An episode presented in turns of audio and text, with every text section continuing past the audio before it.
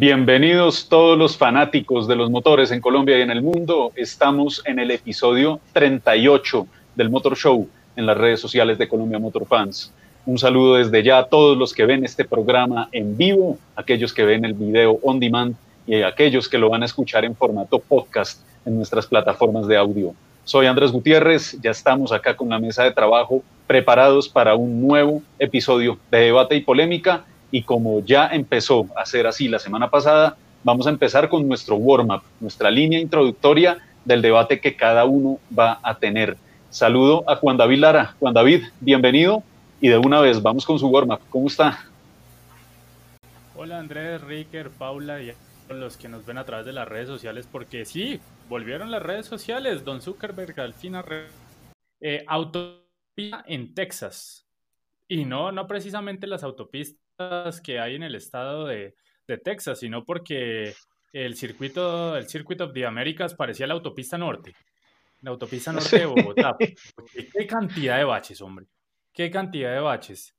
Y así para hacerla breve, no sé si en algún momento alguno de ustedes, quienes nos ven o nos escuchan, han salido a montar bicicleta por el norte de Bogotá.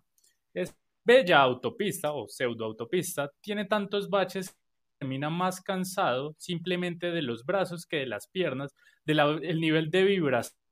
Y eso que uno va, póngale promedio unos 15 kilómetros, 20, porque uno sea muy crack. Y bueno, si usted ya es profesional es otra cosa, pero imagínese esos 200 kilómetros en una moto, así, brincando todo el tiempo por la autopista en Texas, que es el Circuit of the Americas, porque al parecer obras chimbas no solo hacen en Colombia, porque allá de la repavimentación solo les alcanzó para tres kilómetros y les faltan otros dos. Pareciera que hubieran llevado la tapahuecos famosa esta que llegó a Bogotá hace unos años, ¿no? Les quedaba mejor pavimentado que los huecos. Seguramente, bueno, ya lo hablaremos en minutos, Juan David, porque sí, sin duda alguna es uno de los temas centrales en la noche de hoy. Ricker Silva, de Autos y Carreras, bienvenido. Y bueno, vamos con su warm-up, como siempre, muy numérico. ¿Usted cómo está? Muy bien, muy bien. ¿Qué tal Andrés, Juan, Paula y toda la gente que nos está escuchando? Ojalá nos estén escuchando y todavía no hayan vuelto a abrir su WhatsApp. Eh, ah, varias, varias cositas, pero son solo tres números. 91 victorias completó Michael Schumacher y se cumplieron 16 años de esa última victoria en el Gran Premio de, China. Y bueno, lo tengo aquí para los que quieran ver y de pronto empezar a pensar cuál será esa carrera. Eh, creo que es muy chévere lo que vamos a hablar hoy sobre el documental de Michael Schumacher en Netflix. Creo que es un imperdible para la gente que de verdad le gusta la Fórmula 1 y que como yo empezaron su afición también viendo a Michael Schumacher hacer lo que hizo a bordo de un Fórmula 1. En 1963, Wendell Scott fue el primer y hasta hoy único piloto de raza negra que había ganado una carrera en la NASCAR. Una categoría que si bien tuvo sus inicios en la zona donde mayor cantidad de población negra hay y había en Estados Unidos en ese entonces. Es una categoría que siempre se ha mostrado absolutamente racista, hasta hace apenas unos años cuando las mismas directivas empezaron a decir, ¿saben qué? Nos queremos desligar de esta imagen.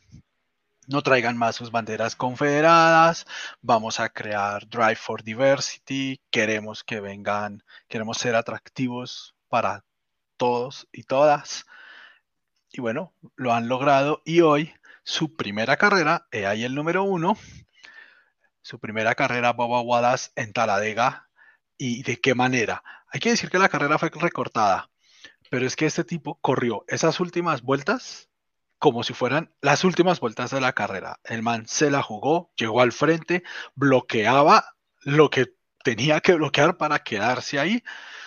Y ese uno, multipliquémoslo por tres, porque es que tanto Track Series como Xfinity como NASCAR Cup tuvieron primeras victorias en este fin de semana. Eso es algo también que no había pasado antes. Y Tate Fogelman en Track Series, Brandon Brown en la Xfinity y Boba Wallace en la NASCAR Cup. Cada uno de ellos logró su primera victoria en NASCAR en, esta, en este fin de semana. O sea, los que no les gusta la NASCAR, o sea, mire todas esas cosas tan bellas que nos trae Amas en un circuito increíble, fantástico, un peralte tremendo, unas velocidades increíbles. Y esa pregunta que le queda a uno esos de NASCAR corren es para destrozar esos carros. O sea, es que no les importa. Esos carros deben ser re fáciles de, reparar porque es que no les importa. Cada vez que pasan por Taladego o por Daytona es a reventar carros contra el muro y contra el prójimo, además los montos de plata ¿no? que se mueven en NASCAR. Algún día tendremos que hablar de, esos niveles económicos que tienen los equipos en NASCAR. Pero, uno, pero imagina este, este, nivel de Destruction Derby de NASCAR en Fórmula 1 a las tres carreras se acaba la temporada. O sea, ya no habría equipo que pueda reparar su carro. Tal cual, no hay recursos, pero en medio de todo fue un gran fin de semana y una historia espectacular sobre todo lo que logró hoy eh, Bubba Wallace, sin duda alguna le abriremos campito para hablar de ese tema de NASCAR, porque además fue un lunes atípico, ¿no? Disfrutando el almuerzo para los que nos gusta, NASCAR disfrutando el almuerzo con una gran carrera. Mientras Paula se reincorpora, como vieron, pues eh, se nos fue un minutico, yo les voy a dar mi warm-up. Limitador de escritorio. Es preocupante la cantidad de accidentes que hemos visto en el motociclismo eh, de velocidad durante esta temporada, por lo menos en las categorías principales, en el Superbike y en las tres divisiones que componen el Mundial de MotoGP. Muchos hablan de que la generación joven está yendo más allá, de que no están respetando los límites, de que no están respetando la competencia, pero yo pienso que tal cual como en su momento con la Fórmula 1 lo hicieron pioneros como Jackie Stewart, donde aseguraban que el problema no era que los pilotos bajaran la velocidad, sino que los campeonatos y las pistas se pusieran a tono con el estándar de seguridad que se le debe exigir. Asimismo, creo que están en una situación para que el motociclismo tome cartas en el asunto y ese limitador a la velocidad lo pongan desde las normas, desde el escritorio, no solo restringiendo un poco más la competencia de las motos, sino además poniendo mejores condiciones y obligando a los eh, dueños de los circuitos a que tengan mejores garantías de seguridad. Ya lo hablaremos en detalle, pero ese limitador tiene que salir desde el escritorio, no desde la pericia del piloto. Creo que ya está con nosotros Paula. Creo que por aquí está. Vamos a ver. Paula, ¿nos escuchas? Sí, ya los escucho. Perfecto. Bueno, Paula, bienvenida de vuelta y vamos de inmediato con tu warm-up para arrancar este motor show. Bueno, el mío creo que eh, simplifica un poco lo que pasó este fin de semana en Estados Unidos. Caos, porque la Moto 3, pues obviamente todo lo que sucedió, eh, ese, esa caída donde gracias a Dios no pasó a mayores, pero que fue provocado por el piloto em, turco que fue sancionado, que obviamente estará dos carreras por fuera, y bueno, también obviamente que el circuito fue muy criticado, ¿no? Inclusive por Valentino Rossi y varios pilotos que tuvieron la manera de, criticar, y Caos también, hablando un poco de lo de Michael Schumacher, obviamente este deceso que tuvo, o más bien este final eh, que tuvo eh, en su vida, en el cual pues esperamos obviamente eh, siga, o porque no pueda en algún momento dado acompañar a su hijo en este trayecto que ya empezó en la Fórmula 1 hablaremos en minutos de ese documental porque, bueno, hay un spoiler alert. Si alguno no lo ha visto, bueno, eh, hoy hablaremos de ese documental que se estrenó ya hace prácticamente un mes en Netflix. un documental muy bueno, pero... No puede ser spoiler, Andrés, o sea, ¿cómo no van a saber la vida de Michael Pues hay gente que no lo ha visto. Como si mostráramos un especial de escena y no pudiéramos decir que es que se murió. bueno, está bien, no es un spoiler alert, está bien, está bien, recibo el palo, pero a lo que voy es que mucha gente seguramente no lo ha visto, pero pues ya ha pasado más de un mes, hay que hablar de ese documental porque quedaron cositas por ahí incompletas eh, para hablar sobre ese documental.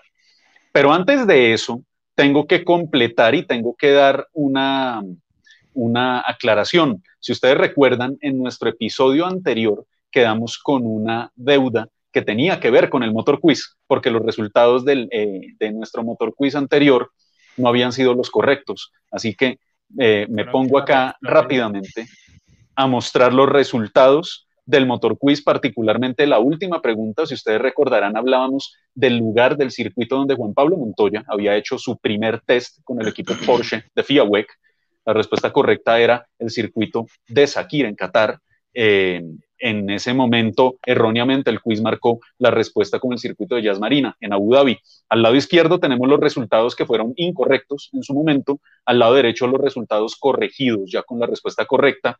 En ambos casos, Darío y DC12 fueron los mejores, así que se ratifica el resultado de ellos como ganadores del Motor Quiz y teniendo en cuenta lo que ya habíamos dicho en episodios anteriores, el ganador de ese Motor Quiz iba a tener un obsequio Así que este obsequio, esta bolsita con souvenirs y con indumentario oficial del Gran Premio de Tractomulas Móvil Delvac se va para la casa de don Darío Vázquez. Así que ya nos estaremos contactando con él para eh, que pueda él disfrutar de ese obsequio. Tenemos otra bolsa disponible con ese souvenir que, eh, bueno, ya les estaremos diciendo hoy durante este motor show cómo la pueden, eh, cómo se la pueden ganar. ¿vale?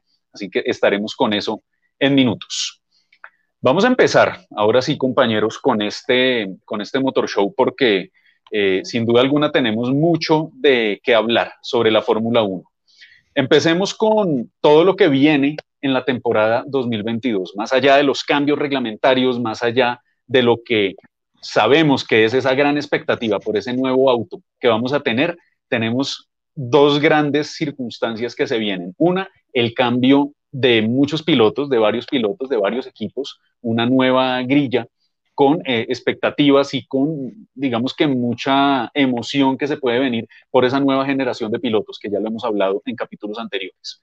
Empecemos por allí.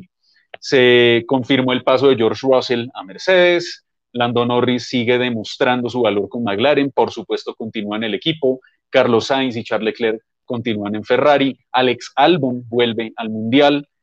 ¿Qué podemos esperar de esa Fórmula 1 2022 y de los pilotos que van a estar en esos nuevos equipos? Paula, comienzo contigo. Bueno, es que realmente que uno diga va a llegar un nuevo piloto a la, a la grilla, pues no lo va a ver, ¿cierto? Pues no sé si en Alfa Romeo se estén pensando o esté pasando. Queda uno disponible allí. Claro, eh, no sé, un Nick DeVries o darle la posibilidad a un Callum Illot que ha estado por ahí también en, algunos tests, no sé, pero yo creería que no van a cambiar a Antonio Giovinazzi. Igual hay que ver, creo que ha hecho una buena temporada y ha levantado mucho su nivel, pero en sí han sido cambios. Entonces cambia de aquí, cambia de allá. Vamos a ver cómo se va a acoplar Russell con Lewis Hamilton. Yo creo que es como la, la dupla que uno quiere ver el próximo año, como bueno ¿Qué va a pasar en Mercedes? ¿Llegará Russell y empezará también a, poner a prueba a Lewis Hamilton o tendrá que seguir siendo el segundo como lo fue Bottas en su momento dado o como lo fue Nico Rosberg también en su momento dado? Entonces yo creo que, que ahí es donde uno empieza a mirar, no hay muchas novedades, no hay muchos cambios, pero bueno, yo creo que la Fórmula 1 el próximo año eh, ojalá nos permita ver algo más emocionante. Hoy escuchaba una entrevista de Lando Norris donde inclusive decía que los coches del 2022 no son tan emocionantes de correr. O sea, lo dice un piloto, eh, entonces uno empieza a decir, bueno, entonces, ¿qué, qué, va a pasar ahí si Lando Norris nos está diciendo que no? Entonces, no sé, vamos a ver, pero aspiro y espero que el 2022 sea muy bueno, sea igual de atractivo que este 2021, porque realmente creo que estamos viendo una de las temporadas más atractivas después de años, después de muchísimo tiempo en el que vemos a Lewis Hamilton ahí como, Dios mío, estoy pendiendo de un hilo para poder em, lograr mi octavo título. ¿O será que Max Verstappen dará obviamente la sorpresa? Muchos aspiran que sí, muchos esperamos que sí, pero bueno, hay que ver qué termina de suceder. Y por último, hablando de Fórmula 1, pues ya que la FIA confirmó que el motor Mercedes es legal y Red Bull le tocó quedarse viendo un chispero. Pues precisamente allí vienen todos esos, todas esas situaciones, ¿no? Porque se sigue alimentando ese morbo con ese nuevo auto, con esas nuevas regulaciones técnicas, y al final de cuentas, pues, que un piloto diga que los carros no van a ser emocionantes, hombre, no han rodado ni los primeros kilómetros oficiales con ese monoplaza. Creo que estamos en una situación, exacto, exacto, Juan David, y yo y, voy en minuto con usted, pero que, con esto quería enganchar a Ricker porque Ricker en una, en una de estas situaciones, él, habla mucho de la Fórmula 1 de los años 90 y quizás se parece mucho este cambio reglamentario a lo que en su momento fue la transición del 93 al 94, cuando los pilotos descubrieron una máquina totalmente diferente a lo que venían manejando y puede ser quizás un reto similar a ese. ¿Qué opina Ricker? No sé, también escuché a, a este señor Virutas de Goma, Zapico, decir algo parecido a eso, como que los carros el cambio que hay tan fuerte a nivel de diseño de los coches, pues iba a hacer que sea más parecido a, los coches de comienzos de los 90, como hasta el 95 tal vez. Eh, pero también me pareció algo, pues el tipo sabe mucho y seguro tiene mucha razón, pero me parece ahí un poco eh, difícil de entender, porque vamos a ir a una, a una Fórmula 1 que va a tener de vuelta el efecto suelo, que fue prohibido recién, casi un par de años nomás después de que fue implementado en la Fórmula 1. Es una, es una tendencia que viene de la IndyCar en Estados Unidos en este momento. La IndyCar cambió cuando cambiaron a este chasis actual, pusieron también unos túneles debajo del carro para generar este efecto suelo. No es un efecto suelo tan salvaje como el que tuvimos en los 80s en la Fórmula 1. Cuando les digo que el efecto suelo era salvaje en los 80s en la Fórmula 1, quiere decir que era tan fuerte la succión que hacía del carro, nos contaba en, en, el podcast Roberto Guerrero en una entrevista que le hicimos, que cuando se dañaba el efecto suelo, los amortiguadores tenían que ponerlos tan duros que apenas se dañaba el efecto que generaba el efecto suelo porque se rompían los, las faldones o algo así, el carro saltaba. O sea, los, los amortiguadores eran tan fuertes para poder tener el carro elevado del piso que apenas se perdía esa succión, el carro empezaba a brincar. Va a ser un carro diferente, yo creo que es la primera vez que Norris se monta en, en, en el simulador es la primera vez también que están simulando cómo se va a comportar ese carro. Obviamente ellos tienen millones de dólares en sus simuladores. Esto no es como iRacing, lo que yo juego aquí atrás no es ni parecido a eso. Entonces seguramente sí va a ser muy, muy difícil, pero pues repito lo que decía Zapico esta mañana en, en, las redes sociales, antes de que se cayeran. Bueno, Twitter no se cayó realmente. Y es, pues ese es su trabajo, hay que, hay que coger el carro y sacarle lo que más se pueda. Si uno piensa todos los cambios que ha sufrido la Fórmula 1 desde el 2007 cuando debutó Hamilton, a él le ha tocado carros de todos los estilos. ¿sí? creo, que en el 2007 todavía ya no había B10, ¿sí? pero le tocaron los B8, le tocaron los B6 híbridos, le tocaron con alerones de una forma y de otra, con las narices feas, con las narices bonitas, le tocaron los de ahora. Son cambios que los, los pilotos van a tener que pasar. A mí lo que más miedo me da, lo dije hace ocho días, es que esos cambios nos quiten esta paridad que tenemos en la Fórmula 1, que es una paridad que, que, la gente venía buscando desde más o menos 1950 y, y por fin la tenemos y ahora vienen unos cambios que ojalá, ojalá no nos lo quiten. Tenemos a favor que a nivel de motorización las cosas van a ser muy parejas porque no, van a, no va a haber cambios ahorita en ese sentido pues esperemos más bien que esta Fórmula 1 nueva sí nos permita tener carreras cerradas con más luchas en pista. Es cierto que tenemos una Fórmula 1 vertical súper agresiva, pero es muy difícil acercársela a los carros. Lo vimos incluso en Sochi a Hamilton quejarse de que, de que no, se, no se le podía acercar a Norris y es que es imposible. Estos carros están diseñados para que no se les acerque nadie por detrás. Bueno, y es que es difícil cuando un piloto se acostumbra a estar adelante, ¿no? Claro, cuando le tiene que atacar y tiene que superar tráfico, se le complica un poco, ¿no? Porque ya lo hemos visto en anteriores circunstancias. Juan David, veamos por un momento la grilla, cómo están armados los equipos y los pilotos para el próximo año. Obviamente el cambio más trascendental es la llegada de George Russell a Mercedes. Eh, y tenemos pues el asiento disponible de Valtteri, eh, del coequipero, perdón, de Valtteri Bottas en Alfa Romeo quizás no, no, queda nada más ya por confirmar, pero en cuanto a lo que será esa disputa entre George Russell y Lewis Hamilton, que es el piloto más ganador del equipo versus la nueva generación que viene a continuar con ese legado, ¿usted cree que Russell pueda atacar desde el comienzo a Hamilton y arrebatarle ese, ese, ese nombre o ese apodo de piloto 1? Hay que ver qué pasa con Mercedes y en general con todos los equipos, porque ahorita siento que esto es un volver a barajar desde cero prácticamente. Digamos que las palabras de Norris, más allá de lo que dijo en el del simulador y cómo se sentía el auto en simulador, pero también dijo algo muy cierto y es que no hay auto. O sea, que en la fábrica ni siquiera el único auto que existe de la Fórmula 1 2022 es el prototipo que vimos todos en Silverstone. O sea, no hay auto. y que lo están dibujando, o sea, está en papel. Ese es un diseño conceptual al final, ¿no? Sí, tal cual, o sea, está en, la, está en papel en la fábrica, o sea, estarán haciendo, si acaso, los moldes de arcilla, eh, pero pues no hay auto y hay que ver qué pasa eh, con, porque están, están probando en un simulador, por más tecnológico que sea, algo que no existe.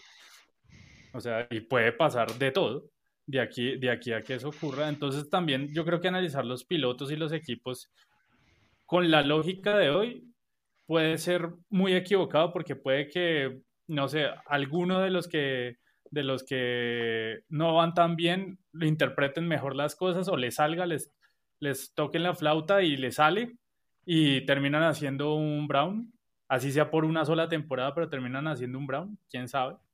Eh, entonces, yo creo que los pilotos, por, por, eso también es que no hay mayores cambios de pilotos, porque los equipos prefieren mantener una base, una, tener una claridad de por lo menos de mantener una, un proceso con los que ya venían para ver qué van a pasar por lo menos este primer año, porque para todos es incierto y, habrá que ver qué, qué pasa del papel y realmente de ese prototipo que vimos en Silverstone, qué tanto termina siendo así, porque una cosa son los renders y otra cosa es la realidad. Paula, ¿tú cómo ves ese, esa disputa interna entre Russell y Hamilton a sabiendas que, claro, el carro que va a entrar es un cambio radical desde el plano técnico y puede que los equipos que estén arriba no necesariamente sean los que vayan a dominar en ese nuevo ciclo ¿no? de Fórmula 1. Recordemos el caso de Brown GP, que de ser el peor equipo de la grilla en 2008, ese Honda con las cenizas, lo compra Ross Brown, terminan siendo el equipo campeón el año siguiente. ¿Cómo ves tú esa, esa disputa entre Russell y Hamilton? Sí, yo creo que mm, eso es muy cierto, ¿no? Hay que ver qué equipo de los que está en la grilla, bueno, ahorita en la Fórmula 1, va a entender el cambio, ¿no? O sea, seguirá siendo Mercedes, logrará Red Bull acabar con la paridad de Mercedes ¿Será McLaren o será que Haas nos va a dar la sorpresa con un Alfa Romeo? No sabemos porque también hay que decirlo. Puede que Haas nos dé una sorpresa además porque ellos dijeron que este año no iban a trabajar la del coche, que estaban trabajando en el del próximo año. ¿Qué tal que Haas nos dé la sorpresa con Mick Schumacher y Nikita Mazepin y nosotros aquí desconfiando de Mazepin? Pues no sé, diría uno. Podríamos hacer, podríamos hacer promesas un poco absurdas para disfraces aprovechando que estamos en el mes de Halloween y de pronto de pronto ponerse una peluca el año entrante si es que si es que Haas termina siendo el equipo dominante, ¿no? Pero pues puede pasar. Después en marzo viene Paula a cobrar. Tiene que ganar grandes premios, o sea, puede llegar a pasar, ¿no? Eh, que uno diría que no, pero pues todo, todo pasa en el deporte. Pero hablando de Russell y Hamilton, yo creo que hacer una disputa interesante. Josh Russell lo dijo en el premio, en el Gran Premio pasado, donde había hablado con Toto Wolf y que Toto Wolf le dijo que no había ni primer ni segundo piloto, que iban a estar en igualdad de condiciones, que iban a poder correr libremente, que se podían atacar. Sin embargo, si Russell llega como Nico Rosberg en 2017, creo que Hamilton va a empezar a sentir, Dios mío, porque dejé ir a botas ¿Por qué me quitaron a Botas cuando Botas era el que me ayudaba? No, vamos a ver, obviamente, aunque Hamilton, obviamente, eh, pues está hablando maravillas de Russell, es el piloto del futuro, es un piloto que ya merece estar en un equipo eh, como Mercedes, etcétera, etcétera, hay que ver cómo se va a dar, pero yo creo que eh, esa, esa dupla o ese dúo nos va a dar mucho que dar el próximo año, creo que va a haber batallas interesantes y ojalá Josh Russell llegue motivado, con ganas de, de sacarle puntos y de ganarle a Hamilton lo que no hizo Botas, que yo le tenía fe a Botas, se la perdí hace algunas carreras porque yo dije, no, ya esto definitivamente no, no vale la pena tenerle la fe. Ojalá ellos, Russell, pues obviamente demuestre, porque para mí creo que es el próximo también en campeón mundial.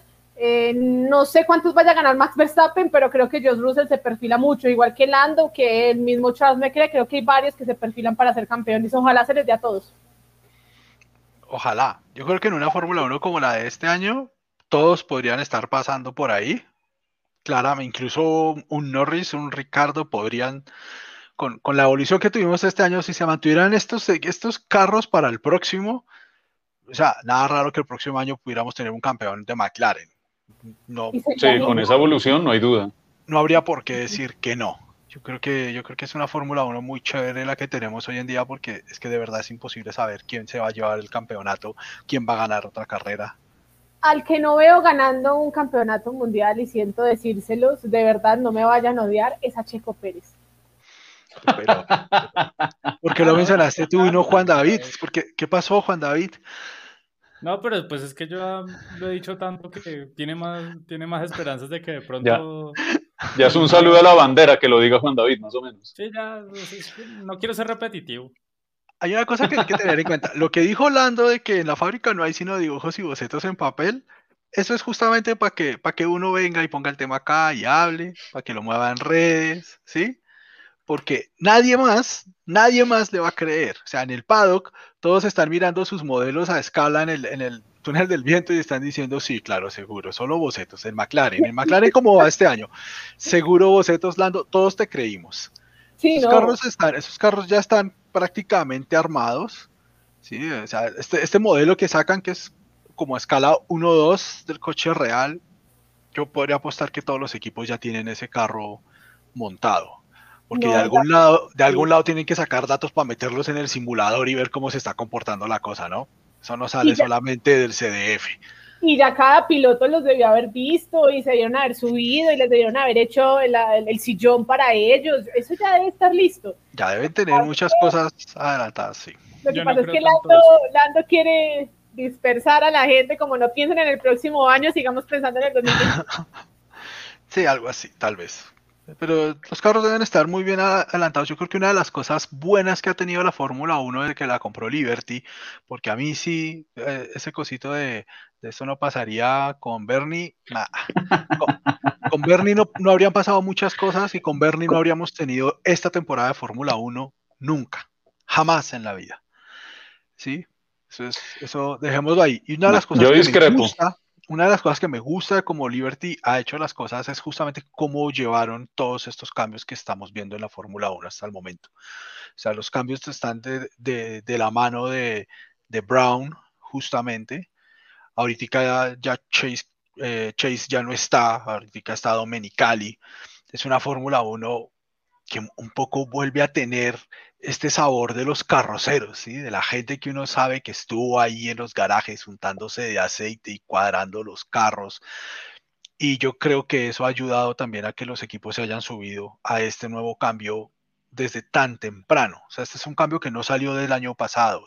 Vienen, llevan años trabajando. Desde que llegó Liberty, vienen trabajando estos, estos cambios, los cambios que hemos visto a nivel de presupuesto con el con el tope de presupuestos que también entra en rigor. Yo creo, yo en ese punto sí le tengo fe a la Fórmula 1. Lo que pasa es que esta temporada está tan maravillosa que uno dice como no la toquen más, déjenla quietica.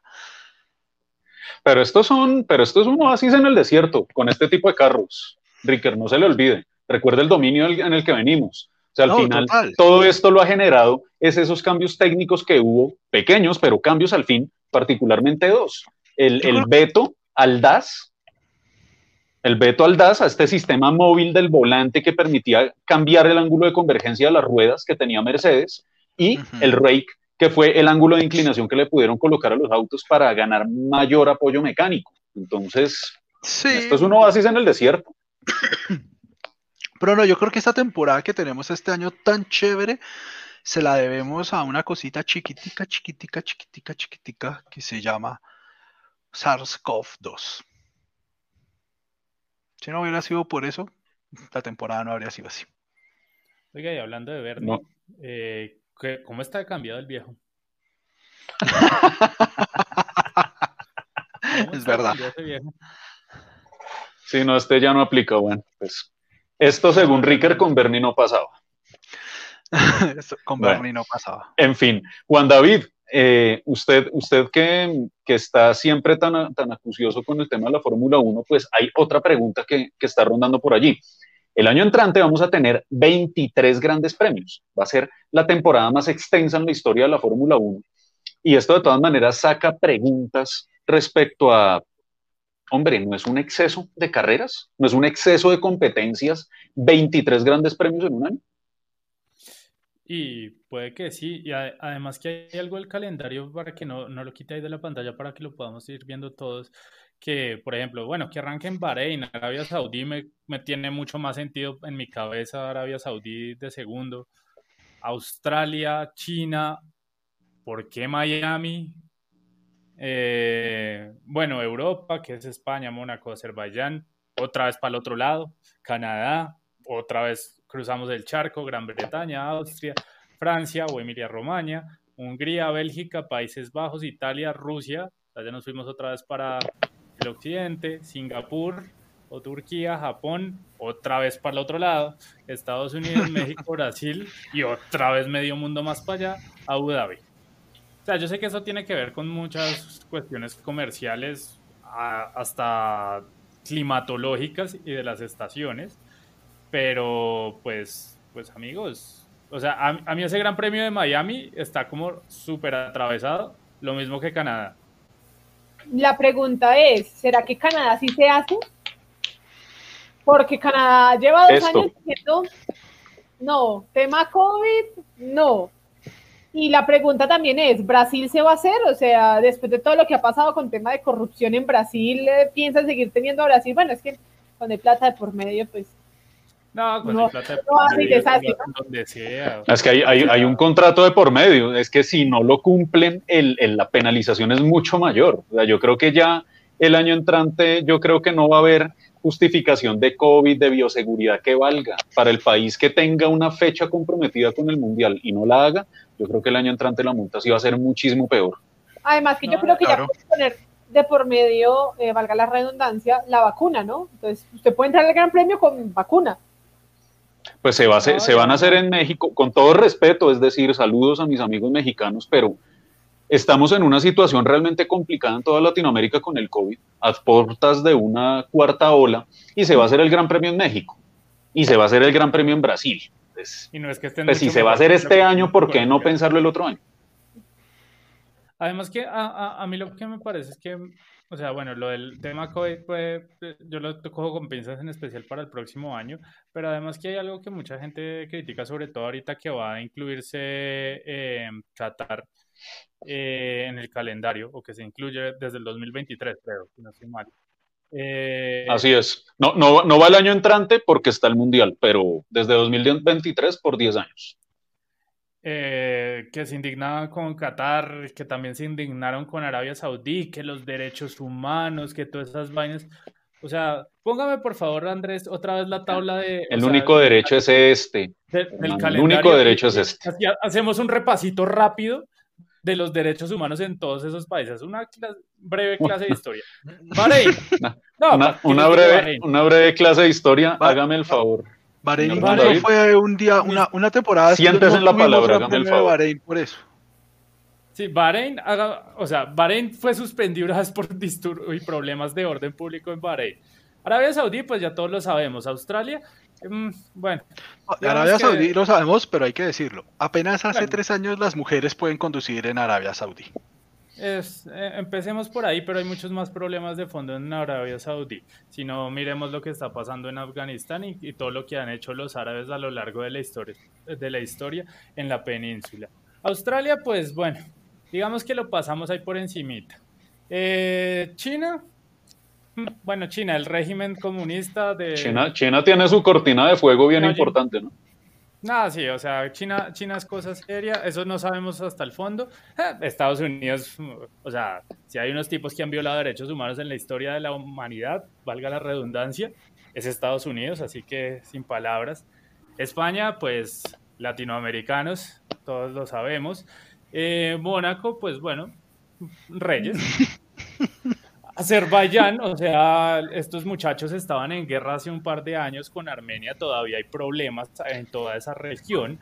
Hay un equipo que juega Champions que en un país que no existe, que si no saben de quién hablo del Sheriff y la división que hay entre Moldavia, Azerbaiyán y todos esos países de por ahí por la situación ruso-ucraniana y sus derivados. Canadá, pues todos más o menos sabemos cómo es Canadá. Gran Bretaña, la historia nos, nos lo dice. Austria, pues pobre Austria, le ha pasado de todo en, esta vida y la otra. Digamos que los europeos son los, entre comillas, actualmente que menos, menos derechos en teoría violan.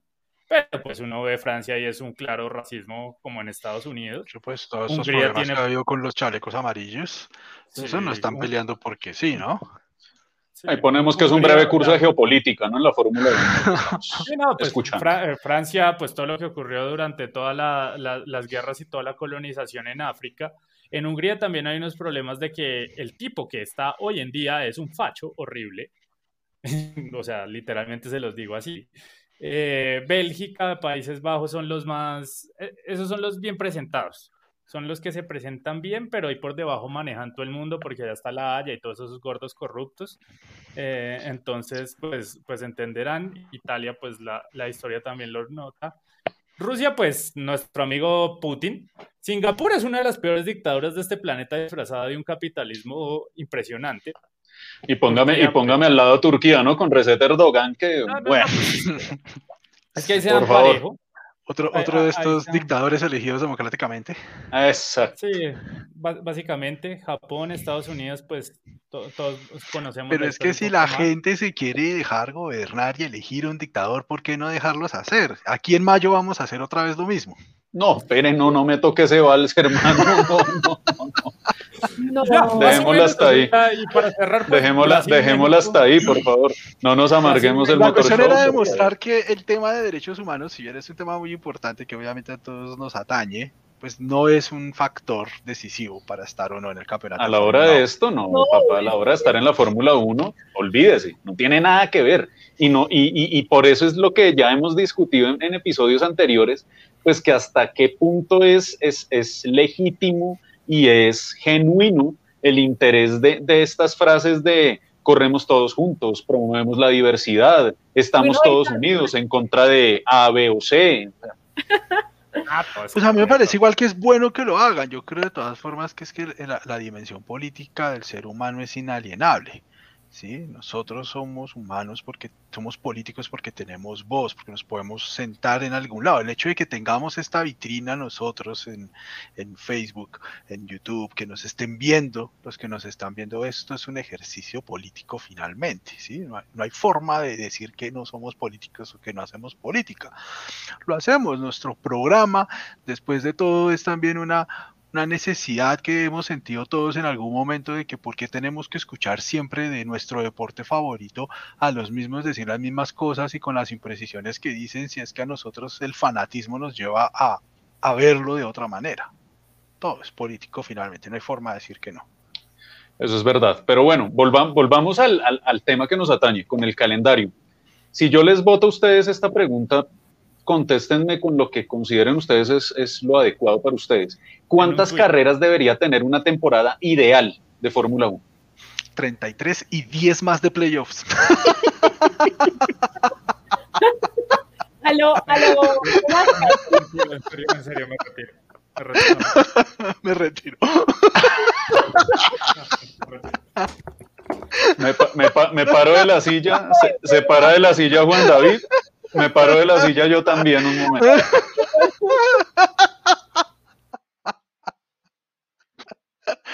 Bueno, seguimos con este episodio. No, pero como, como, como 43 carreras, señor Ricker, pero por favor, o sea, usted, usted, bueno, usted, era, usted debió ser feliz con la temporada de, de NASCAR que tenía 60 y pico carreras en el año. No, yo, yo, yo, a mí me gusta, yo, yo, yo recuerdo cuando era pequeño y la, la Fórmula 1 solo tenía 16 carreras y de pronto anunciaron una temporada con 17 y yo decía, uy, qué chimba, vamos a tener otra carrera más, o sea, era otro fin de semana más viendo carreras, pues a mí me parece encantador que tenga hartas carreras, sé que es un, una carga durísima a nivel de logística para no. toda la organización, para los pilotos, para los mecánicos, pero pues chévere que o sea, haya varias carreras. O sea, Ricker quiere casi una carrera por fin de semana.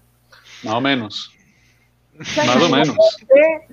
No, por favor. Sí. Y, y, y, y, volando, ¿no? Miami, Mónaco, Montreal, Azerbaiyán, eh, Francia. No, no, no. Oye, eso, eso, yo no me explico por qué tienen que dar tanto bote para allá y para acá. O sea, es que esa, esa vaina es. Y ese, via y ese viaje histórico es. Ese, ese viaje es histórico, o sea, está desde los años 80 van a Mónaco, sí, viajan a Canadá ahorita... y se devuelven a Francia. Sí. Sí, pero y ahora bueno, se tienen que volver a devolver a Miami. ese, ese todavía se lo compro, pero ¿por qué diablo China, Miami? O sea, ¿por qué? China, Miami, España, creo que fue que quedó. Sí, es así, o sea, vámonos de Asia para el continente americano y de ahí volvamos al europeo. Además salen, hay otra que es como de Azerbaiyán que van después para otro lado muy lejos y se devuelven, no, o sea, no, no, o sea, van a sumar muchas millas de viajero frecuente. No, pues deben tener tres o cuatro equipos de, mecánicos preparados. Para mí debería ser 20 carreras. Yo creo que es un número más que suficiente. Yo también Para mí con 20 y nada de esas gracias de playoffs y chase y que eliminamos a cinco y que al final cuatro corren por el título. No, no, no, con esas barbaridades no, hermano, eso dejémoslo para el show.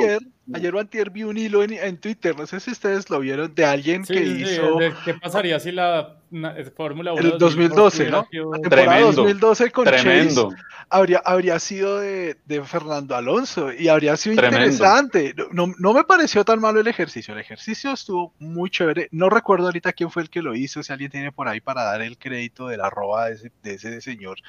Pero, pero interesante interesante ese, ese ejercicio porque, porque pues, esa, eh, a mí lo que me gusta de, los, de los eh, gringos en las carreras es que hacen unos cambios chiquiticos y ponen unas cosas que no son tan complejas y el espectáculo cambia de una manera tremenda. Eso es verdad. Eso es verdad, pero... Yo quiero hacer una pregunta, Andrés, ya que habla de que no de tantas carreras, previos todo, pero un 2022 o próximas carreras con Sprint Race o solo como venimos haciéndolo? No, con Gran Premio el domingo. O sea, yo en eso sí soy absolutamente clásico. Yo ahí sí, o sea, ese, ese sprint, creo que el experimento ya pasó. Creo que ya se probó y, y sí, hasta cierto punto forma una emoción interesante. Hizo mucho más entretenido el viernes, no tengo duda de eso, pero, pero de verdad que, que o sea, toda la confusión que armaron, que el que gana la pole el sábado no se la cuentan, pero el que gana la pole para el sprint el viernes sí. Eh, el caso de Pierre Gasly en Italia, que perdió una muy buena oportunidad de sumar puntos por, por ese reglamento. A mí me parece que, que esto para, para la Fórmula 1 y para el valor histórico que tiene la Fórmula 1 no debería ser así. Es un gran premio, un domingo, como ha sido toda la vida. Llevamos 71 años, así no significa que no podamos cambiar pero darle un revolcón total, dándole un revolcón total a, las carreras, al reglamento, pues me parece que tampoco es la solución.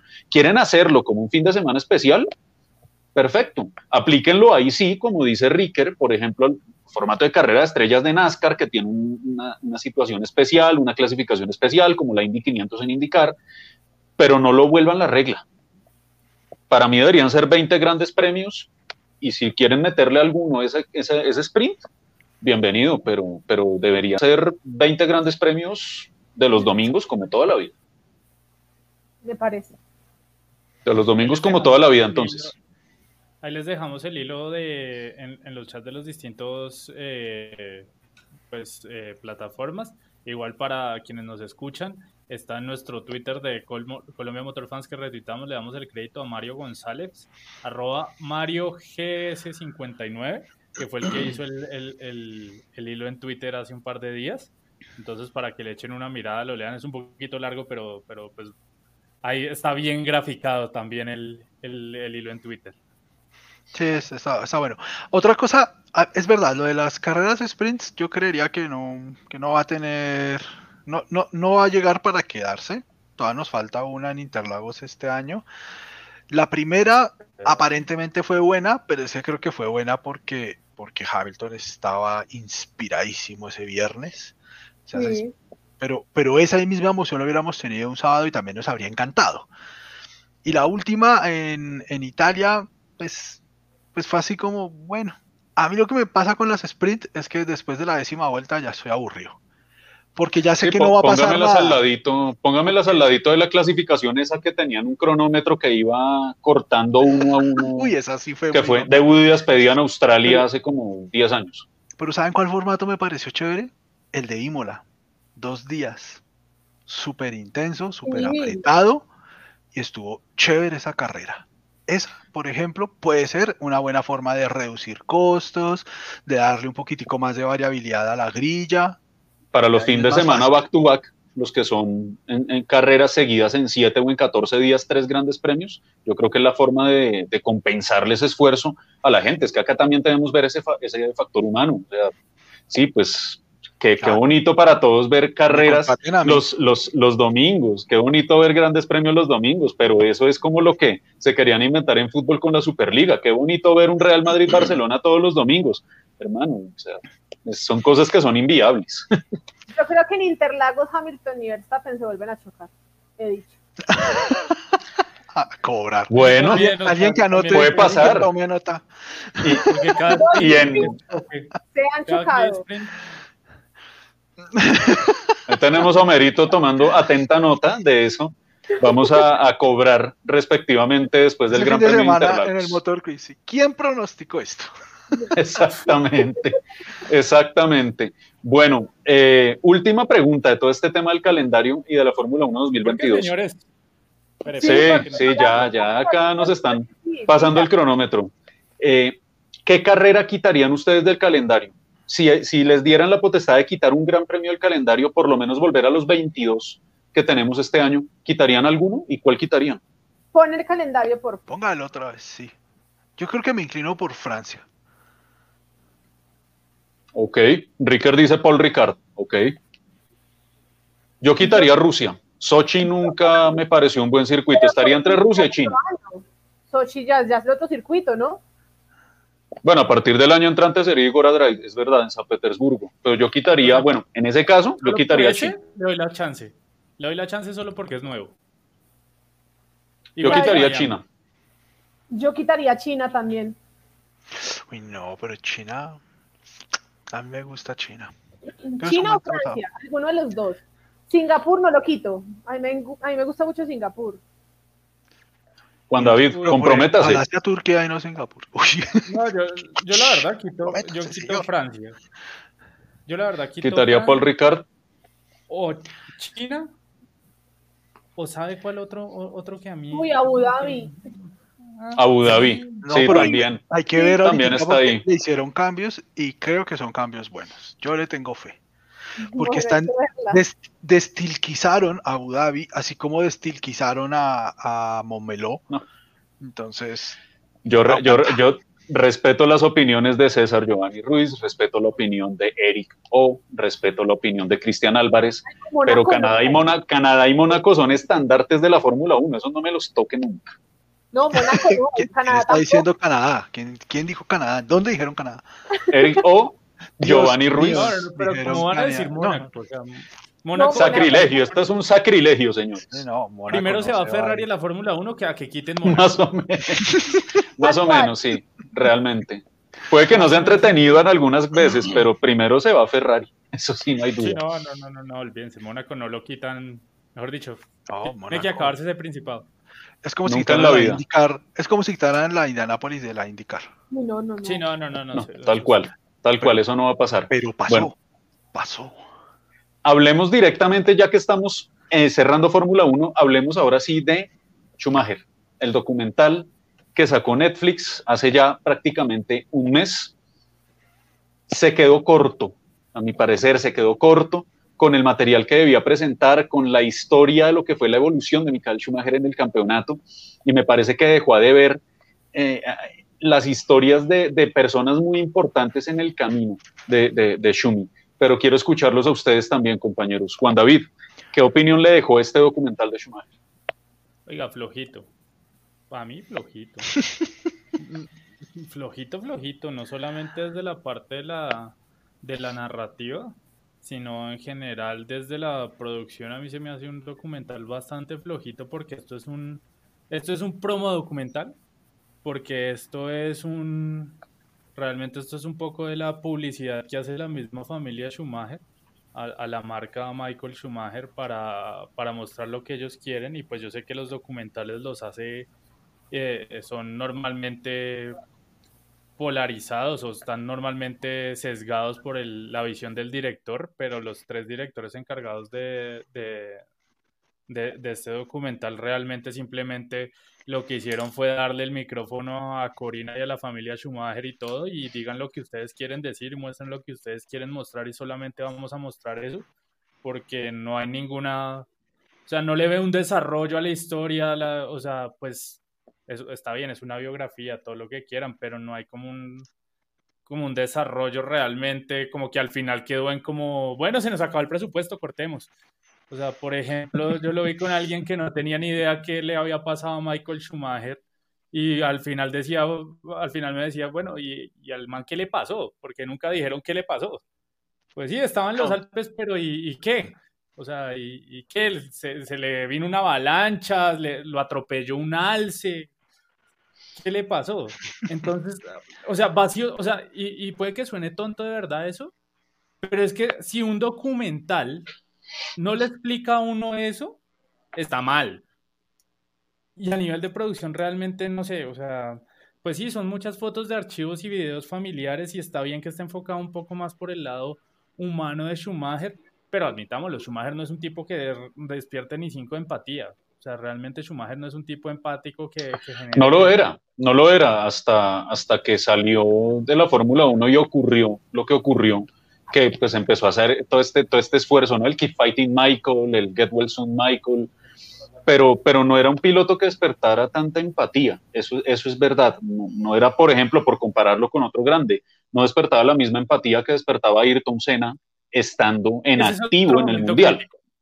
Ese es otro que eso es, que ese es otro punto. Pero ya lo, me parece que, que centraron mucho el reflector en ese. Eh, para, para mí, y, y, ya, le, ya le doy el espacio a Paula, para que, para que nos comente. Para mí rápidamente yo digo, se quedó al deber que no nos mostraron nada de Rubens Barrichello, que me parece fue un compañero de equipo fundamental en los logros que tuvo Michael Schumacher, tan fundamental como polémico. Me hubiera gustado saber qué pasó en Austria en 2001, qué pasó en Austria en 2002, con los dos resultados escandalosos que le quitaron a, a Rubens Barrichello. Y tampoco habla mucho, no tanto como yo esperaba, que hablase Ross Brown, de hecho, creo que aparece muy esporádicamente. Habló mucho Jean Todt, pero Ross Brown, que era la otra cabeza de Ferrari, no sé si de pronto por no comprometerse políticamente, por estar en la Fórmula 1, pero, pero me parece que quedaron al debe eh, ellos dos. Y, y, el excesivo protagonismo de, del accidente de Ayrton Senna. Paula, no sé cómo lo viste tú. Vean, yo la verdad también me quedé esperando un poco más del documental. Yo, yo debo decirlo. Yo escuché mucho, yo no lo vi desde el primer momento en que salió. Vi una parte, vi una parte, eh, entonces eh, tuve la posibilidad, de, digamos que, de, verlo después, posterior, y ya había muchos comentarios y había algunos que decían, ah, fue perfecto el documental, otros decían, no, realmente le faltan, le faltan sus cosas, y cuando uno entra y mira, sí, primero, o sea, quedó más que claro. Yo tenía una imagen de, de Michael Schumacher donde decía él era engreído, era creído, se creía, o sea, es peor que Hamilton. Sí, realmente es peor que Hamilton, hay que decirlo. Eh, en ese sentido de, de, que no tiene como esa empatía, bueno, por lo menos Hamilton parece tenerla, pero, pero sí le faltaba eso, ¿no? Además que era una persona que no aceptaba sus errores, eh, que concreto cuando Senna lo, tuvo que decir sus cosas, el, mismo eh, Hakkinen también en su momento dado, como ve, mira lo que pasó. Creo que la prepotencia lo llevó también a, a, muchas cosas, a muchos factores, pero creo que me quedé esperando que explicaran, como decía Juan David, el tema del accidente. Pues sí, sabemos que eso fue lo que pasó, pero ¿qué ha pasado? O sea, ¿cómo está realmente la hora? Sabemos que está en terapia, pero ¿y? O sea, ¿hay posibilidades de volver a verlo? Y lo otro, ¿Cómo no van a hablar de Rubens Barrichello, por Dios? Es que Rubens, entre comillas, o para. O sea, Rubens es pues como fue el compañero de equipo que más años duró con él. Y es el mejor amigo, entre comillas, porque Rubens es el que le da a la prensa, le da a la prensa lo que pasa con Schumacher. O sea, él es el que habla literal de Schumacher. Entonces, ¿qué pasa? No hablaron de, de, de Rubens. Y por ahí, como 10 segunditos, salió Juan Pablo Montoya en un adelantamiento. Nada más. Bueno, pero de Juan Pablo Montoya no sorprendía que no, que no fuesen a hablar mucho, ¿no? Porque de todas maneras ah, era la época de más dominio de Schumacher, uno, digamos, desde, desde lo, lo, apasionado que es uno como colombiano por Juan Pablo Montoya no dice nada, Juan Pablo le plantó cara, le peleó, todo, pero a los ojos un poco más neutrales del fanático europeo, pues la realidad es que Michael Schumacher en esos años nunca tuvo rival. El primer rival que llegó a tener claro por el campeonato fue Fernando Alonso, que entre otras cosas tampoco hablan mucho de él. Ese también fue increíble. En algún momento dado sería muy bueno, eh, pues como hacer el paralelo, ¿no? Pero si uno analiza entre, el documental de Senna y el documental de Schumacher, el de Senna, yo lloré hasta más no poder. Porque el de Senna. Le da sopa y seco. El trabajo que hizo así Capadía con ese documental es bárbaro. Además, miren la producción que tiene el de Senna y el desarrollo. O sea, todos los documentales en la historia de la humanidad, todos los documentales van a ser sesgados a un punto de vista que es el del director. ¿Por qué? Porque se le canta. O sea, el director muestra lo que se le, el que hace el documental muestra lo que quiere. El problema es que, bueno, comparar a, a Sif Capadía, que fue el que hizo el de escena, eh, también hizo uno de Maradona, de Amy Winehouse. Amy Winehouse fue buenísimo también. Que, son muy, que son muy famosos y es un tipo muy bueno para hacer documentales, a mi modo de ver. Yo no soy experto en cine ni nada por el estilo, pero pues algo de esto entiendo. Eh, pero para mí esto es un public reportaje de hora y cincuenta de la familia Schumacher. O sea, directores pusieron, fue tres tipos que tienen título de director o son directores y trabajan en esto y muestren lo que nosotros queremos decir, pero solo lo que nosotros decimos. No puede decir nada más. Realmente es que es eso, o sea, yo, yo lo siento muy reportaje, esto para mí ni siquiera es un documental. Para mí esta es una promoción, una publicidad, unas ganas de hacer PR de forma sencilla. Y pues a los que les gustó el documental, maravilloso. O sea, para eso son las películas. Hay películas que todo el mundo dice que son un hit, normalmente ganan un Oscar y son un bodrio que nadie quiere ver, o por lo menos yo no. A mí el, documental no, no, no, me parece, o sea, no me parece ni siquiera que llegue a ser un documental, porque no me, ni siquiera es una biografía ni siquiera es una biografía, es un acto sí, completo no fue. O sea, es un acto de relaciones públicas. Concuerdo con, el, concuerdo con lo que dice Cristian Álvarez, Jaramafan hace mejores documentales. Seguramente. Yo, también quedé decepcionado por el documental, por las mismas razones que han dicho, no, no voy a repetirlas. Pero hay un par de cosas que me parecieron muy bonitas del documental. Una, lo que está dedicado a Hakkinen, a diferencia de ustedes, yo creo que Hakkinen fue el rival más fuerte que tuvo Michael Schumacher en, su paso por Fórmula 1, eh, mucho más incluso que, Fernando Alonso. Fernando Alonso tuvo un, carro muy, muy bueno ese año y Schumacher tuvo un carro muy, muy malo esos años, eh, muy difícil de llevar y antes pues tuvo, tuvo como hacerle un poco, un poco de pelea y me pareció muy bonita esa, esa, ese pequeño segmento en donde hablaron incluso desde, desde los karts, eh, la lucha entre, entre Schumacher y, Hakkinen, creo que eso era, es algo que seguramente por la misma naturaleza de Schumacher y de Hakkinen, que había quedado muy reservada, para mí eso fue algo, algo bueno y algo, y algo como inédito, ¿sí? Que uno no conocía. Y a pesar de que uno le puede exigir a un documental que sea completo, a mí me pareció me pareció que la decisión de contar solo la historia hasta su primer campeonato con Ferrari era una decisión muy acertada para llevar un documental que pudo haber sido mucho mejor, pero era una decisión muy acertada, porque de verdad ese fue todo el trabajo que él hizo en Fórmula 1. De ahí en adelante fue cosechar y cosechar en grande no había nada que contar en los siguientes años. O sea, ¿qué va a contar uno de esos años? Ganó y volvió a ganar y volvió a ganar y volvió a ganar. Por lo menos haga referencia que superó los récords de victorias de Alan Prost, que superó el récord de pues, triunfos, de títulos del maestro Juan Manuel Fangio. Pero, es que eso no, es, no es, nada interesante, en, en absoluto. ese no era el objetivo. El Schumacher piloto no les importa en este, en este documental. Acá lo que quieren tratar es... No, pero, pero sí mostraron justamente el Schumacher piloto, el, Schumacher que fue capaz de meterse cinco años a un equipo y a pesar de todo mantenerse hasta ganar el campeonato y de ahí que no seguir están ganando. Hablando del Schumacher piloto, están hablando del Schumacher persona y del carácter de quedarse en un equipo que tiene un Sí, y esa fue la otra, la otra parte que me pareció interesante, que mostraron un Schumacher, un Schumacher que, que al parecer tenía una relación más especial con David Coulthard que lo que cualquiera se pudo haber imaginado, a pesar de ese golpe que tuvieron en el, en el 98, parece que eran mucho más cercanos de lo que uno creía. ¿sí?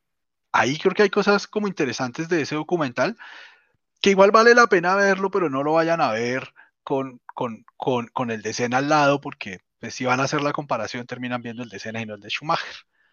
Yo la verdad quisiera creer que es que haya algún tipo de limitación o algún tipo de restricción de parte de Ferrari para hablar todo lo que pasó al interior del equipo. Qué pena hilar tan delgado, pero, es que se saltaron tan olímpicamente muchas cosas. Por allá más allá de un par de comentarios de Jan Todd y otros de Eddie Irvine, pero no pasó yo creo que el problema fue contar algo después de, de Ferrari. ¿Sí? pero pues querían contar ahí un poquitico lo de, lo de la caída y todo eso, y ahí obviamente creo que sí el documental pierde como todos los pies y cabezas que pueda llegar a tener. Pero a mí me pareció interesante eso, que contaran solo hasta que él llegó a, a, ganar en Ferrari, creo que eso es algo chévere. ¿Saben que no me gustó ni cinco tampoco? Eso sí no lo han mencionado. Pucha, la edición fue terrible terrible Sí, a nivel de producción.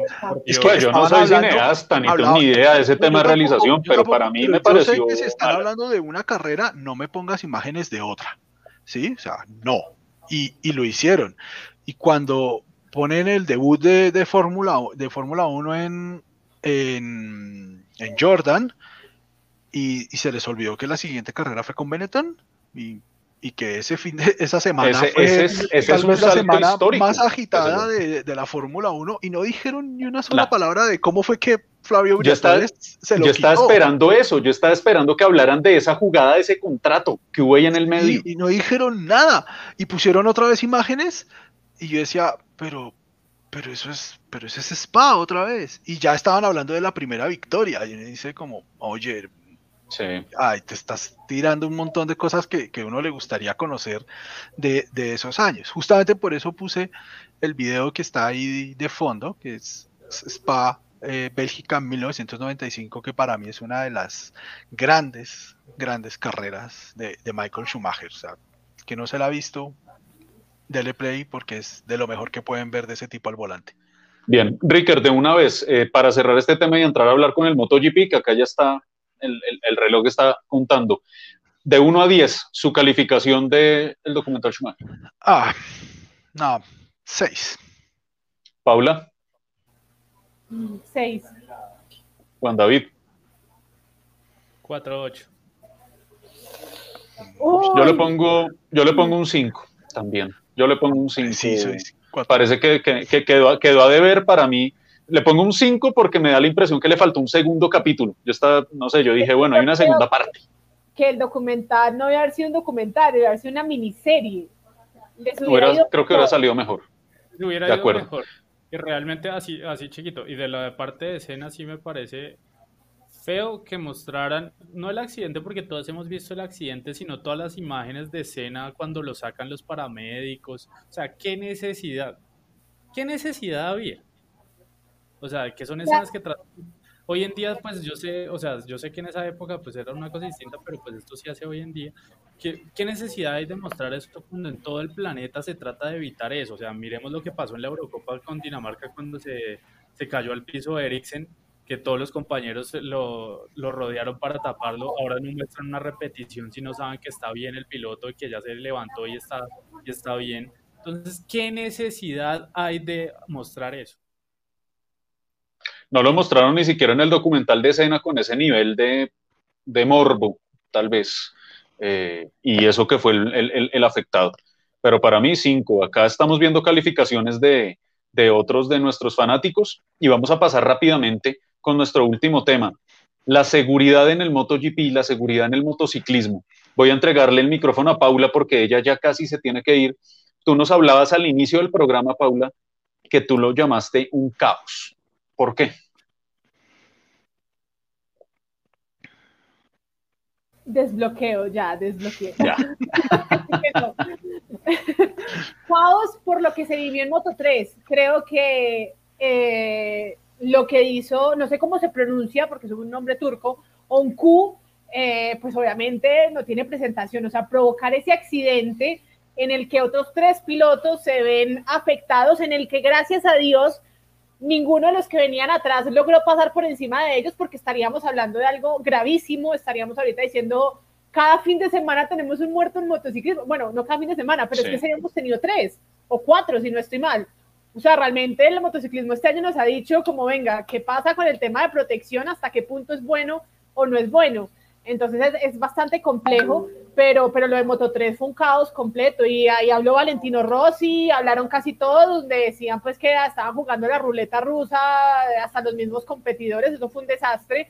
Eh, entonces es, es, bastante complejo, por eso lo titulo como caos, porque hasta yo sentí nervios cuando vi que ellos, ellos tres cayeron y esas motos pasaban por los lados. Gracias a Dios, repito, no pasó mayores, eh, pero buena la sanción que le dieron al piloto. Eh, pues turco. Creo que la Fórmula 1 debería aprender un poco de MotoGP en ese sentido, porque pues hay pilotos que han causado temas delicados, Hamilton por un lado, el mismo Verstappen, eh, entonces es, es, un tema complejo, pero, pero ahí está, MotoGP, creo que me alegra bastante la victoria obviamente de Mar Márquez, segunda de esta temporada, Vamos a ver si eso también le vuelve a llenar un poco de aire la, la camiseta, como dice uno, si le da la posibilidad de, de, volver a tener un poco de motivación para lo que, no sé si resta el 2021 o por lo menos para lo que viene en el 2022, pero interesante la victoria en un circuito en el que ya ha sido ganador muchísimo tiempo.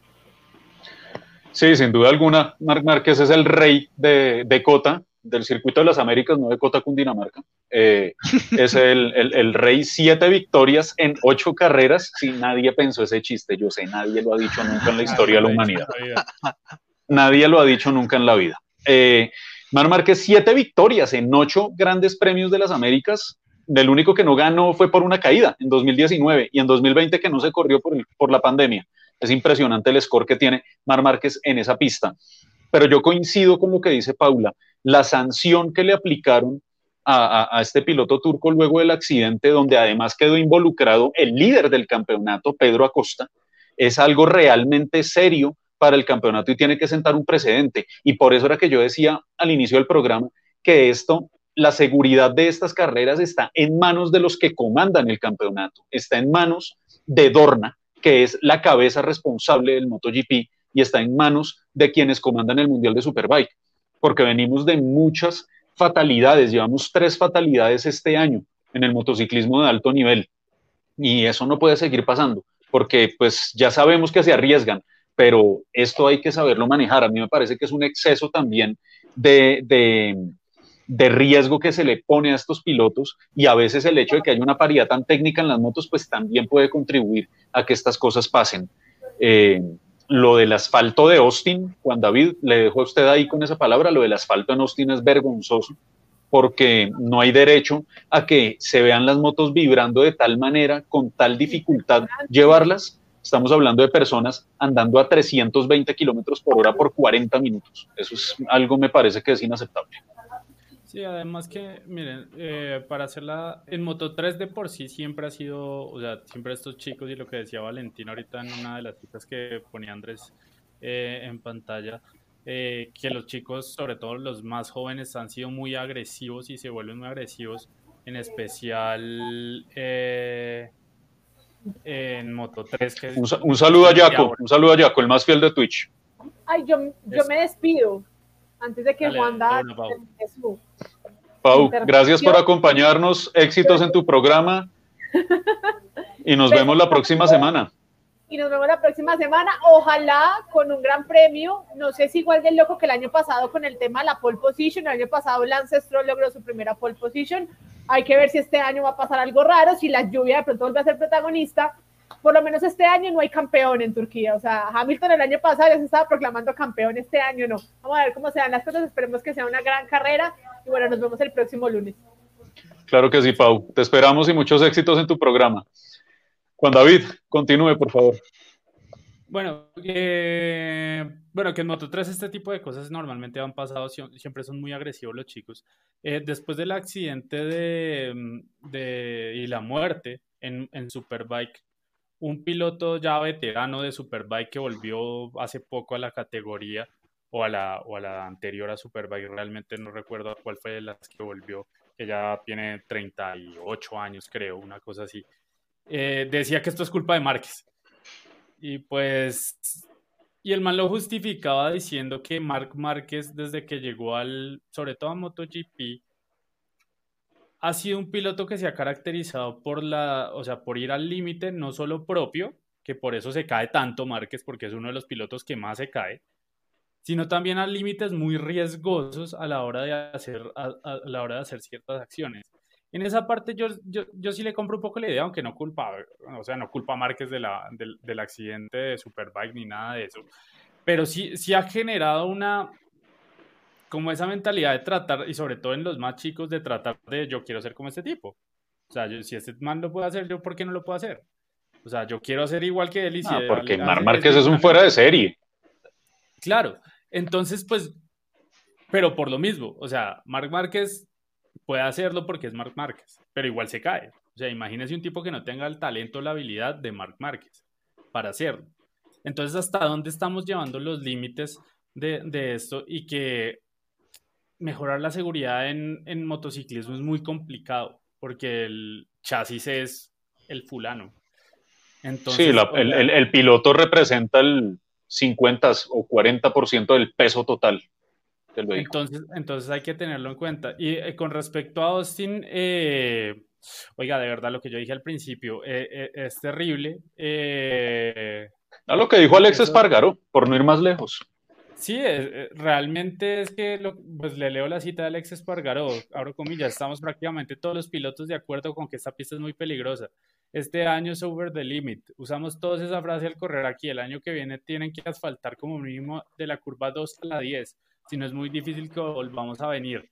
Y, hablaron de un boicot y de todo eso, pero lo que yo me quedo con lo que dijo Peco Bañaya antes de la carrera, que es como, hagamos lo que hagamos, igual nos vamos a correr. O sea, es como, igual vamos a correr, ya estamos acá, ya vamos a correr, o sea, ¿qué le hacemos? Ah, algo que pase algo grave, vamos a correr. Y así hubiera pasado algo grave, iban a correr, eso sí, lo, lo, lo, estoy completamente seguro. Pero el problema de Austin fue que de verdad fue una obra chimba típica colombiana, porque no es ni siquiera por el suelo, porque escuchaba o leía que el suelo es muy parecido a Silverstone. O sea, la el, sí, donde está construido.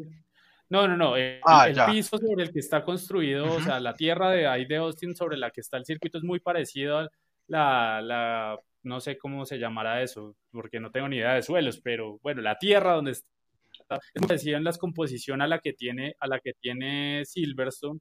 Y por ejemplo lo comparaban con el autódromo de Termas de Riondo que está cerca de un, de un río, de un lago, o sea que es mucho más húmedo, o sea, es como entonces sería mucho más difícil y sería mucho más en teoría propenso a que pasaran este tipo de cosas, no como Austin o Silverstone, y que, y que el problema fue que lo hicieron mal.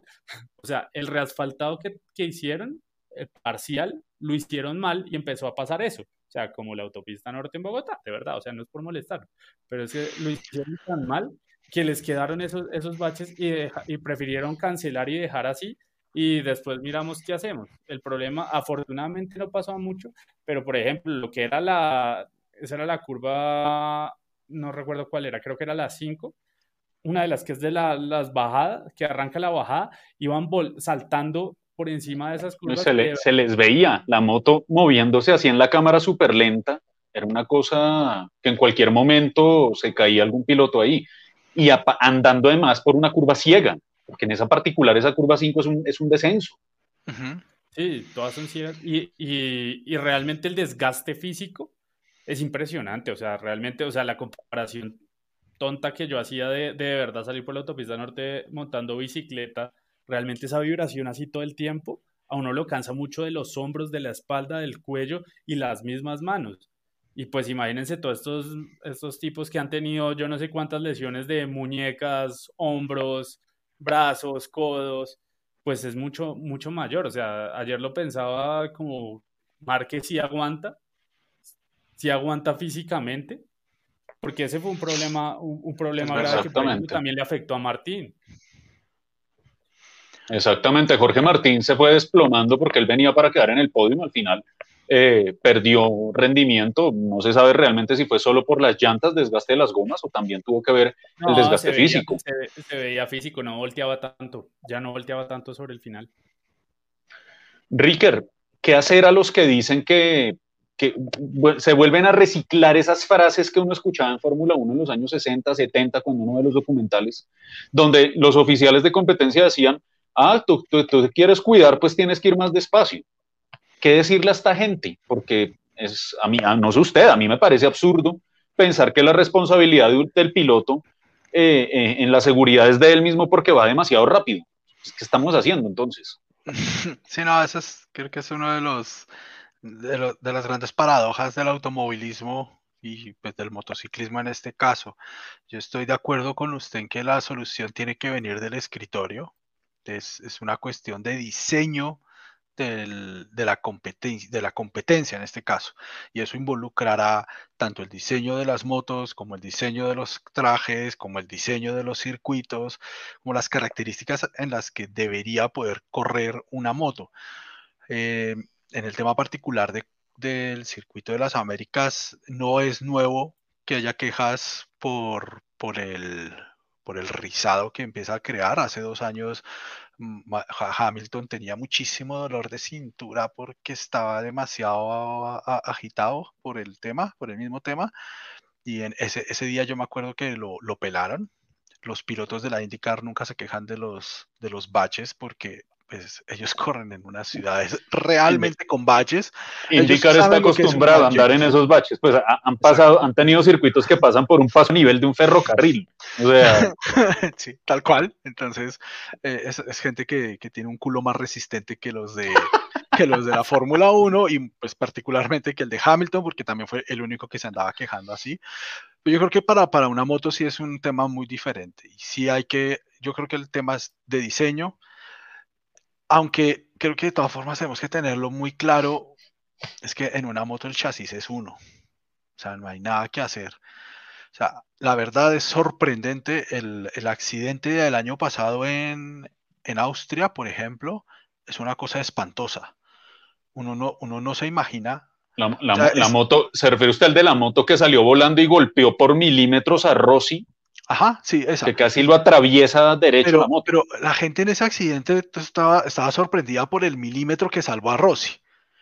Parce, un tipo se cae a 300 kilómetros por hora, da botes por 200 metros y se para y está más bravo porque la moto no aguantó.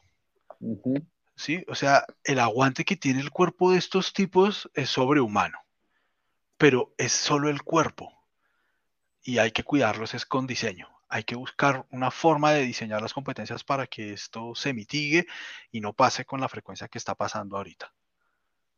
Bueno, perfecto. Pues podríamos seguir hablando muchísimo más de todos estos temas y yo creo que nos da para cubrir ah, nuevamente hacer un balance al final de la temporada del MotoGP que además está muy emocionante con, con la pelea por el campeonato, aunque Fabio Quartararo está ya con un match point, por decirlo de alguna forma, en la próxima carrera ya está muy cerca del título, aunque si algo tiene Cuartararo es que suele ser a veces un poco, un poco irregular, ¿no? Por ahí puede tener algo que lo perjudique y allí estarán eh, pendiente para descontarle puntos sus rivales.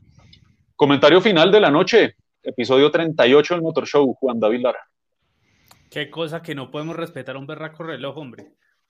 Eh, no. Sí, acá, acá nos dicen, pues hora y 20, vamos bien. Estamos en, el estándar. Qué vaina jodida, hombre.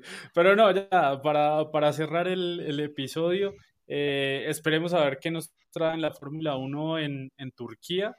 Eh, sinceramente, eh, aprovechen que, que, el MotoGP de verdad está, está chévere, está bueno. Está bueno también el MotoGP. Si pueden ver las categorías eh, de Moto 2 y Moto 3. Yo sé que son muy temprano normalmente, pero trate por lo menos de ver la, la, repetición. Y esperemos a ver qué pasa en Turquía, a ver si hay lluvia, eh, cosas locas, si Vettel suma por ahí otro podio ahí de, de, de chévere y no se lo quitan, eh, porque pobre Sebastián. Y nada, vamos con calma. Vamos con calma como siempre. Ricker Silva, su comentario final y aquí le mandan saludos, que tiene una buena silla de simulador. Ah, muchas gracias. Les diría que está a la orden, pero no. no eso no se presta, señor. Eso no. Eso no se presta. Turquía es una pista que me encanta, me parece un gran trazado lavaron el circuito, vamos a tener una carrera a lo mejor un poco diferente que hace ocho días. Es un imperdible. Y el otro imperdible es que este fin de semana vuelve la Fórmula 4 italiana Mugello. Y, pues hay que estar ahí pendientes de, Sebastián, de Nicolás Baptiste, que siga con esa racha de, puntos y, de grandes carreras. Ojalá nos vaya muy bien ahí. Y por supuesto, por supuesto, la invitación este fin de semana, la NASCAR visita Charlotte, una pista tradicional en el campeonato, es casi un super speedway, las carreras son de altísima velocidad ahí, ya no es con restrictor, es a full, eh, pero es en el Roval, es una carrera tremenda. Y si nos pasa como el año pasado que en las carreras en road courses llovía, este campeonato va a estar tremenda, este cierre de campeonato.